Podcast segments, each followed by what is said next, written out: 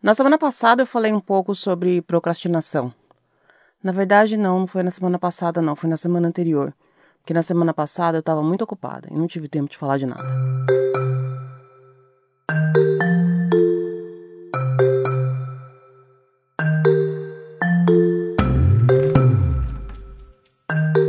A gente sempre tem uma desculpa para não ter tempo para as coisas, né? A minha desculpa da vez foi o trabalho. Na verdade, essa nem foi uma desculpa muito esfarrapada. A gente teve uma alteração no quadro de funcionários da empresa onde eu trabalho e a pessoa que cuidava de um dos projetos mais complicados que a gente tem até o momento não está mais no escritório. Essa pessoa era do meu time, do time que eu acabei de assumir. Não tinha mais ninguém que sabia a fundo em que pé estava o projeto que ela estava tocando e eu não tinha tido tempo nenhum de me inteirar sobre tudo o que estava acontecendo. Obviamente, eu tive que assumir o projeto. E aí, mesmo sem tempo, o projeto passou a ser meu projeto. Vamos por parte. Primeiro, eu preciso falar que não é muito comum aqui, pelo menos até onde eu sei, trabalhar fora do horário. Definitivamente não é comum onde eu trabalho. No último emprego que eu tive no Brasil, que aliás já faz um tempão e que até hoje me dá muita alegria quando eu lembro que eu saí de lá, era bem comum trabalhar horas e horas a mais do que o combinado. O meu das 8 às 6 sempre começou às 7, por exemplo. E ninguém nunca reclamou. Na verdade, a cobrança era para que o trabalho tivesse feito. Não importava muito que horas eu fazia o meu trabalho. Eu, que nunca fui boba, registrei todas as horas e cobrei cada uma delas depois da minha rescisão. Mas voltando, ninguém nunca reclamou de eu trabalhar a mais. Aqui, pelo que eu percebi, não é bem assim. Inclusive, teve uma amiga minha, beijo Mel, que voltou ao mercado de trabalho aqui nos Estados Unidos há pouco tempo e até estranhou quando viu nos meus stories que eu estava trabalhando trocentas horas por dia. Ela comentou que na empresa onde ela trabalha, a orientação do RH é clara. Deu cinco horas, desliga tudo e vai embora. Eu digo isso para enfatizar que eu tenho certeza que essa situação foi excepcional, foi extraordinária. O projeto estava todo atrapalhado, tinha muita coisa atrasada e era bem fora daquilo que a gente está acostumado a fazer. Eu precisei arrumar a bagunça toda e, ao mesmo tempo, continuar fazendo todas as entregas. Começou na segunda-feira, justamente naquela segunda-feira da semana que eu tinha decidido voltar com o podcast. Por sorte, eu já tinha gravado o episódio daquela semana no domingo. E aí acabou que meio que tive uma previsão, né? Porque eu terminei o episódio da semana passada falando do semana que vem a gente está de volta, ou não. O que aconteceu foi o ou não. O meu modelo de trabalho aqui é híbrido.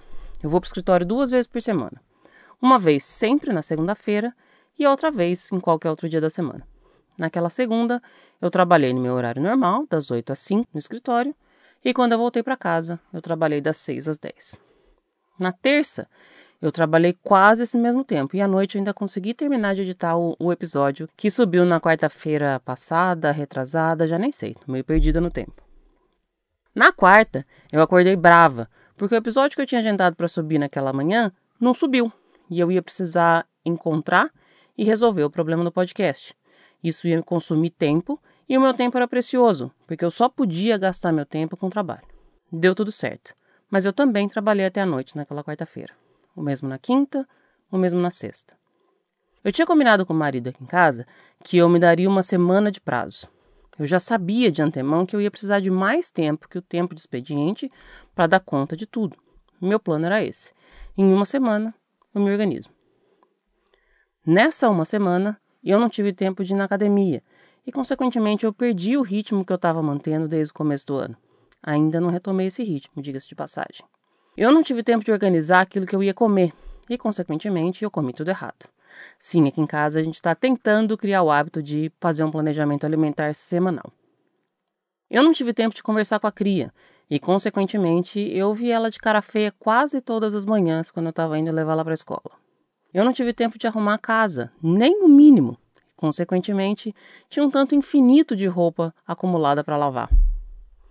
Eu não tive tempo de ler e, consequentemente, eu não desliguei 100% do trabalho por nenhum momento do meu dia. Eu não tive tempo nem de tomar água. Os dois litros de água que eu estava tão orgulhosa de estar tomando sempre, uh -uh. aquela semana eu não consegui tomar. Eu não tive tempo. E a semana passou, sem que eu me desse conta de que durante toda a semana eu só olhei para um aspecto da minha vida: o trabalho. No final de semana, adivinha, eu trabalhei. Daí eu vi o marido de cara emburrada, porque o tempo que eu tenho para ficar com ele é no final de semana, e eu não estou tirando a razão dele. Eu também ficava de cara emburrada quando logo que ele veio para cá, ele trabalhava trocentas horas por dia, todos os dias, e quando ele acabava, ele só tinha força para sair da mesa de trabalho e deitar na cama. O tempo que eu me dei, aquela uma semana, não foi suficiente. Nada estava organizado no trabalho. E pior, nada mais em nenhum aspecto da minha vida estava organizado. No domingo, rolou uma treta meio que generalizada aqui em casa. Aquela gotinha d'água que faz a cachoeira inteira derramar. Aquele fato pequenininho que faz vir à tona trocentos outros fatos grandões que estavam ali escondidinhos. A gente fica muito sensível quando descuida da vida como um todo. O domingo pós-treta foi de reflexão, de reconsideração, de conversas doloridas, de portas fechadas e de olhos ardendo. Nesse dia, eu teria tempo de pensar melhor nas coisas e me preparar para a semana que ia começar. Mas chorar dá muita dor de cabeça, e é difícil pensar quando a gente está com dor de cabeça. Daí que na segunda-feira eu estava pior do que eu previa. Os dias ainda estavam com poucas horas e eu ainda não tinha tempo para nada. Eu tentei recomeçar do zero, mas é bem mais difícil arrumar um cômodo quando ele está inteiro bagunçado.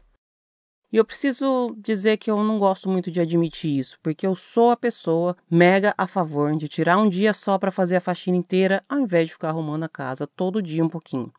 É que dessa forma parece que ao invés de fazer o trabalho um dia só, você fica para sempre trabalhando e você nunca vê o resultado. Nada melhor do que terminar a faxina e ver tudo limpinho. Essa sensação não existe quando você só arruma um pouquinho por dia. Mas esse é outro assunto. Eu volto a falar disso qualquer outra hora. Vou refazer a metáfora. É bem mais difícil arrumar um cômodo quando tem um monte de gente trabalhando nesse mesmo cômodo. E era bem assim que eu me sentia. De toda forma, eu não tinha outra saída. E eu ia precisar continuar arrumando. O lado positivo é que na semana anterior eu tinha aprendido onde era o lugar correto de todas as coisas. Nessa nova semana, eu tinha que começar a guardar as coisas. E mesmo que isso fosse acontecendo ao mesmo tempo que as outras pessoas estivessem usando as mesmas coisas que eu estava guardando. Eu me senti constantemente a pessoa que está lavando louça, enquanto os outros continuam trazendo só mais um prato sujo. A primeira semana tinha sido suficiente para eu entender que não dá para dedicar todo o tempo do mundo para uma coisa só. Então eu voltei a ir na academia, não com a mesma frequência, como eu já falei antes, mas mais vezes do que zero vezes. Eu voltei a ler e consegui finalizar um livro, Ouvi bem mais do que li, confesso, mas eu terminei. Aliás, já peguei aqui a palavra de ouvir o livro ao mesmo tempo que se lê. Audiobook e Kindle é igual amor. Me lembre de falar sobre isso depois, é a melhor combinação do mundo. Agradecimento especial ao marido, dono e proprietário dessa ideia. Eu também voltei a me forçar a tomar água. Eu ainda esqueci a garrafinha cheia alguns dias, mas pelo menos eu voltei a encher a garrafinha, que nem isso eu estava fazendo antes. Eu voltei a prestar mais atenção quando a filha estava falando comigo ao invés de só responder cegamente sim ou não. E eu consegui até converter um mau humor matinal em sorriso. Eu voltei a ficar 100% presente no tempo livre que eu tinha com o marido. Não apenas de corpo, mas presente de mente. Ainda era pouco tempo livre, porque o trabalho ainda estava tirando bastante de mim. Mas mesmo que fosse só um pouquinho, era dele. Segunda passou, terça passou, quarta passou. E na quinta-feira eu consegui encaixar em cada lugar as últimas coisas que ainda estavam espalhadas. Eu terminei meu dia às seis horas, só uma hora a mais do que o meu horário normal, e eu não tinha nenhuma pendência. Eu chamei o marido para comemorar e a gente foi tomar uma cerveja. Ainda deu para sentir o gosto amargo da minha negligência dos dias anteriores, mas também deu para sorrir. Na sexta-feira, eu me senti praticamente uma super-heroína. Aquela tarefa que duas semanas atrás parecia impossível, eu consegui vencer. Tudo em dia, tudo organizado, a confiança no projeto estava restabelecida, o cliente estava feliz. Eu me senti super bem, super orgulhosa de mim. Mas eu me senti orgulhosa do que eu consegui, não do preço que eu paguei para conseguir o que eu consegui. Eu vou ler aqui um trecho de um dos artigos que eu li recentemente para explicar por que, que eu não me orgulhei. Abre aspas. Você já parou para calcular quanto tempo da vida você ainda tem? Aproximadamente, é claro. Por exemplo, se eu tenho 50 anos e a expectativa de vida em São Paulo é de aproximadamente 80 anos, ainda me restam 30 anos, o que em horas resulta em 262.800. Um terço dessas horas são de sono, Sobra então 175.200 horas para atividades como comer, cuidar do corpo, trabalhar, se divertir, estudar, conviver com a família, com os amigos, etc. São 175.200 horas ativas. Se você soubesse que tem só 175.200 horas ativas de vida, por quanto você venderia uma hora dessas, se fosse para fazer algo que não fosse viver uma vida boa? Fecha aspas. Qualquer texto sobre o tempo vai falar mais ou menos isso. Será que a gente realmente sabe quanto vale o nosso tempo? Será que a gente está gastando o tempo de maneira correta, da maneira ideal? Vale o trabalho extra?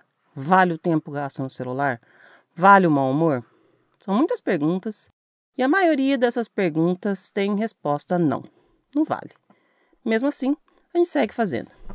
Meio que cegamente, ou mesmo enxergando de maneira bem clara e intencionalmente gastando tempo com alguma coisa para não ter tempo de resolver outra coisa. Para mim, o trabalho das duas últimas semanas foi necessário, mas ele custou minha paz, custou minha saúde, custou horas com as pessoas que eu amo e me deu dinheiro, mas ainda que fosse todo o dinheiro do mundo, não compraria de volta as coisas que me custou. É óbvio que isso não significa que a partir de agora eu não vou, entre aspas, perder mais tempo na vida. Eu vou sim. Eu vou continuar olhando e alimentando meu Instagram. Eu vou continuar ouvindo podcast de fofoca. Eu vou continuar assistindo série. Eu vou continuar jogando Candy Crush. E vou continuar, por vezes, dando mais horas da minha vida para o trabalho do que o trabalho merece ter de mim. Eu vou continuar. Mas eu vou me esforçar para não abrir mão de tudo por conta de uma coisa só porque eu só tenho 175.200 horas, né? Na verdade, um pouco a mais, porque o cara do exemplo tinha 50 anos. Mas ainda assim é bem pouco. É bem pouco para desperdiçar e é muito tempo para guardar rancor, para ressentir, para se arrepender. Vira e mexe acontece alguma coisa na minha vida que faz com que eu tenha esses períodos meio reflexivos. O de agora é justamente sobre isso, sobre como eu tenho gastado meu tempo e sobre como eu tenho ocupado meus pensamentos, porque eu acho que uma coisa está bem ligada à outra. Eu admito que eu não tenho gostado muito das respostas que eu estou encontrando. Eu deveria estar tá fazendo melhor. Teve um tempo atrás que eu dividia minha vida inteira em, em bloquinhos de meia hora.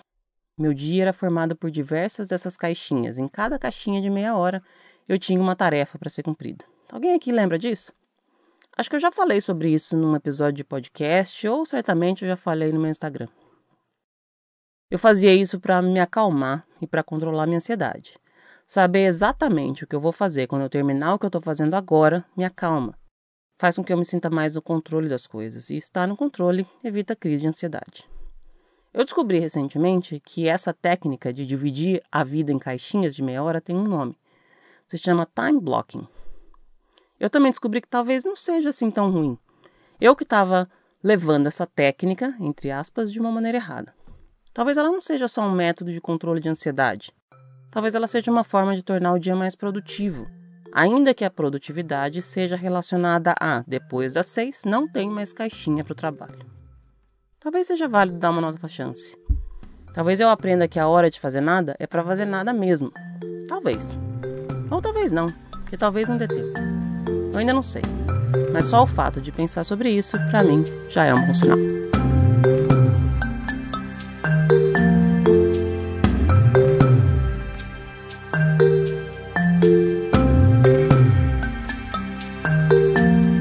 Luciana Pimenta e o roteiro desse podcast é meu mesmo. A produção e edição também são minhas, com a colaboração valiosa do marido, Eduardo dos Santos.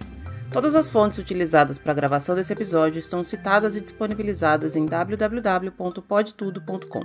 Você pode me encontrar no Instagram, no arroba luli.pimenta, L-U-L-L-Y.pimenta. Semana que vem tem mais. Um